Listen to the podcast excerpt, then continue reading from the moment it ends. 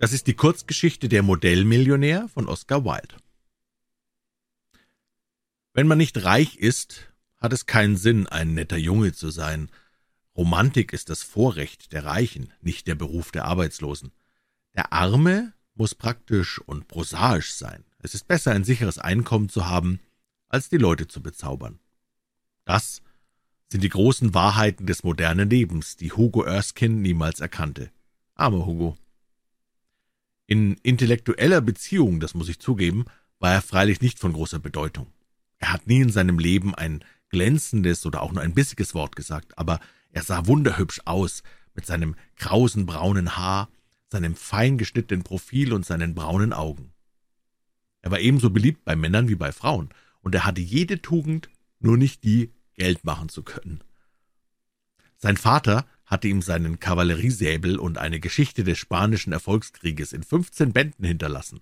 Hugo hing den ersten über seinen Spiegel und stellte die letzteren auf ein Regal zwischen Ruff's Guide durch London und Baileys Magazine und lebte von 200 Pfund im Jahr, die eine alte Tante ihm aussetzte. Er hatte alles versucht. Er war sechs Monate auf die Börse gegangen, aber was soll ein Schmetterling zwischen gierigen Raubtieren anfangen? Etwas längere Zeit war er Teehändler gewesen, aber Picot und Suchong langweilten ihn bald. Dann hatte er versucht, herben Sherry zu verkaufen. Das ging nicht. Der Sherry war etwas zu herb. Endlich war er nichts weiter als ein entzückender, harmloser, junger Mann mit einem vollendeten Profil, aber ohne Beruf.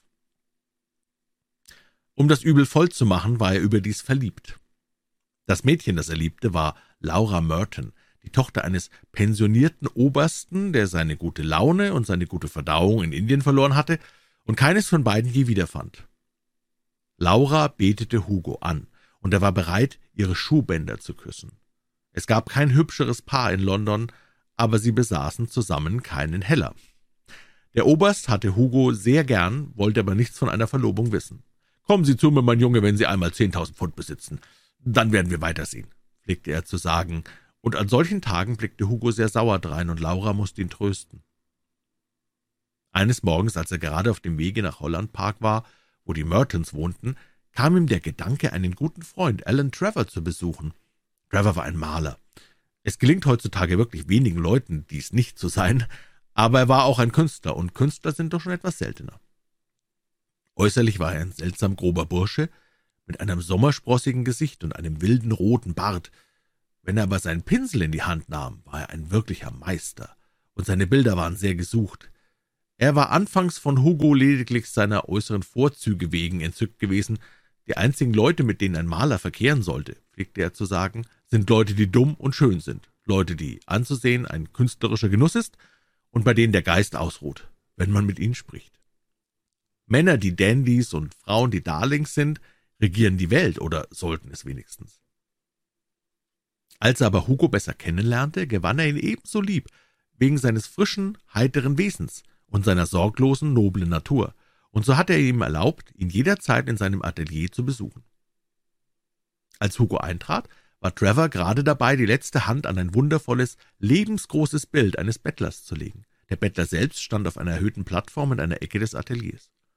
Es war ein vertrocknetes, zerknittertes altes Männchen mit einem Gesicht wie Pergament und mit einem sehr kläglichen Ausdruck in den Zügen.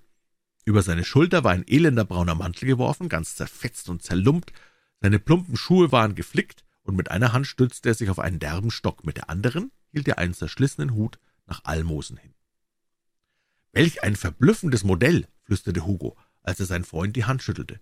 Ein verblüffendes Modell? schrie Trevor mit der ganzen Kraft seiner Stimme. Das will ich wohl meinen. Solchen Bettlern begegnet man nicht alle Tage.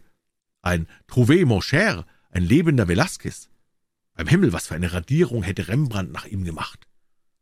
Armer alter Kerl, sagte Hugo, wie elend er aussieht, aber für euch Maler muss ja sein Gesicht ein wahres Vermögen bedeuten. Gewiss, antwortete Trevor. Sie können ja schließlich nicht verlangen, dass ein Bettler glücklich aussieht. Wie viel bekommt ein Modell für eine Sitzung? fragte Hugo, nachdem er sich bequem auf den Divan niedergelassen hatte. Einen Schilling für die Stunde. Und wie viel bekommen Sie für ein Bild, Alan? Ja, für das zweitausend. Pfund? Genie, Maler, Poeten und Ärzte rechnen immer nur nach Guineen. Das Model sollte eigentlich eine Tantieme bekommen, rief Hugo lachend. Es hat eine ebenso schwere Arbeit wie Sie. Unsinn, Unsinn, sehen Sie nur, was mir das Farbenauftragen allein schon für Mühe macht. Und glauben Sie, es ist nichts, so den ganzen Tag vor der Staffelei zu stehen? Sie haben leicht Reden, Hugo, aber ich versichere Ihnen, dass es Augenblicke gibt, wo die Kunst fast die Würde des Handwerks erreicht. Aber jetzt stören Sie mich nicht, ich habe noch sehr viel zu tun. Nehmen Sie eine Zigarette und verhalten Sie sich ruhig. Nach einiger Zeit kam der Diener herein und sagte Trevor, dass der Rahmenmacher ihn zu sprechen wünschte. Laufen Sie nicht davon, Hugo, sagte er, als er hinausging. Ich bin im Augenblick zurück.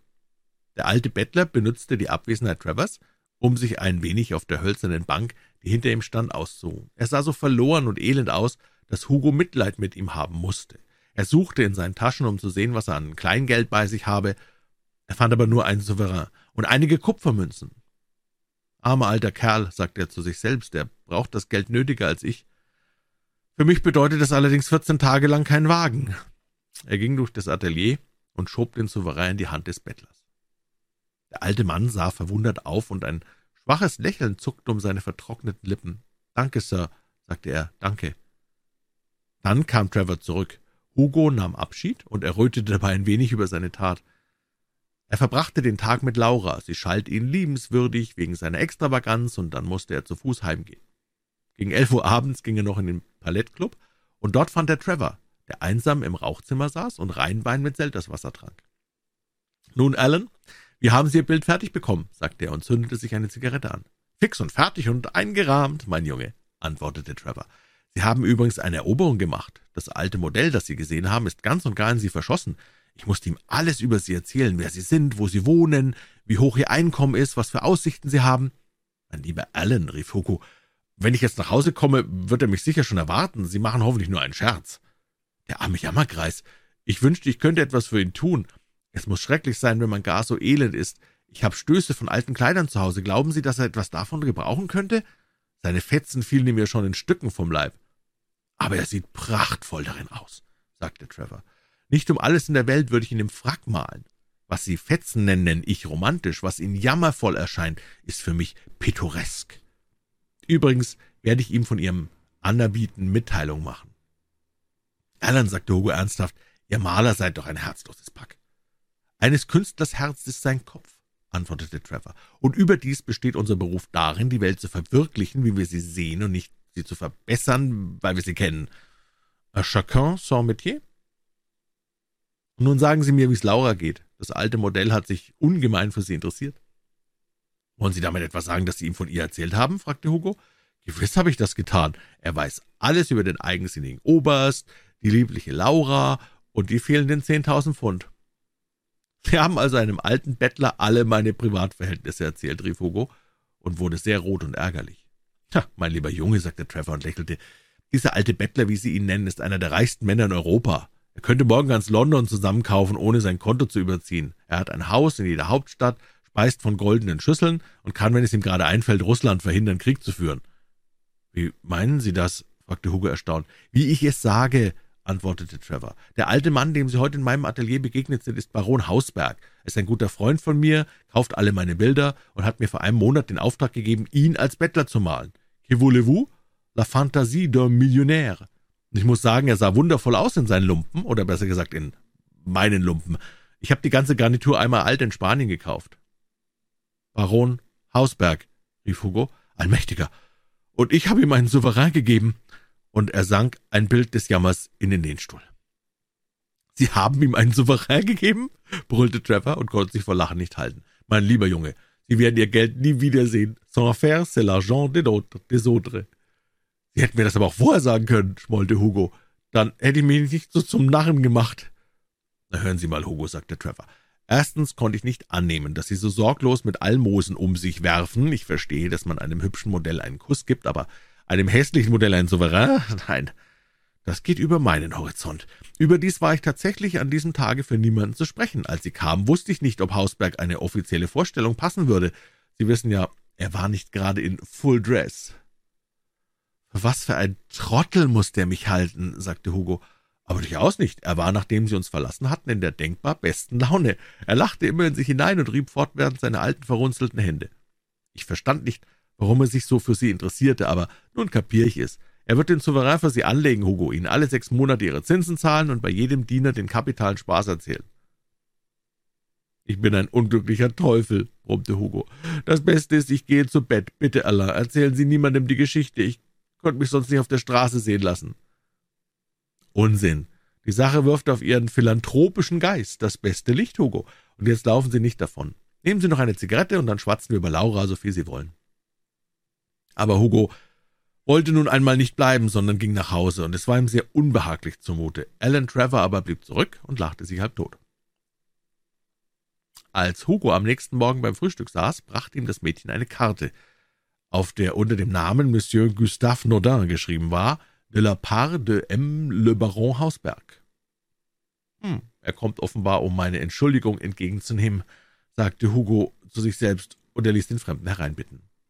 Ein alter Herr mit goldener Brille und grauem Haar trat ein und trat mit, äh, sagte mit leicht französischem Akzent, »Habe ich die Ehre, mit Monsieur Erskine zu sprechen?« Hugo verbeugte sich. »Ich komme von Baron Hausberg«, fuhr er fort, »und der Baron, ich bitte Sie, mein Herr, ihm meine aufrichtigste Entschuldigung zu übermitteln«, stammelte Hugo. »Der Baron«, sagte der alte Herr mit einem Lächeln, »hat mich beauftragt, Ihnen diesen Brief zu bringen«, und erreichte ihm ein versiegeltes Kuvert. Auf dem Briefumschlag stand geschrieben »Ein Hochzeitsgeschenk für Hugo Erskine und Laura Merton von einem alten Bettler«. Darin lag ein Scheck auf zehntausend Pfund. Als sie heirateten, war Alan Trevor Brautführer, und der Baron hielt beim Hochzeitsmahl eine Rede. Es gibt wenig Millionärmodelle, bemerkte Alan, aber wahrhaftig, Modellmillionäre sind noch seltener.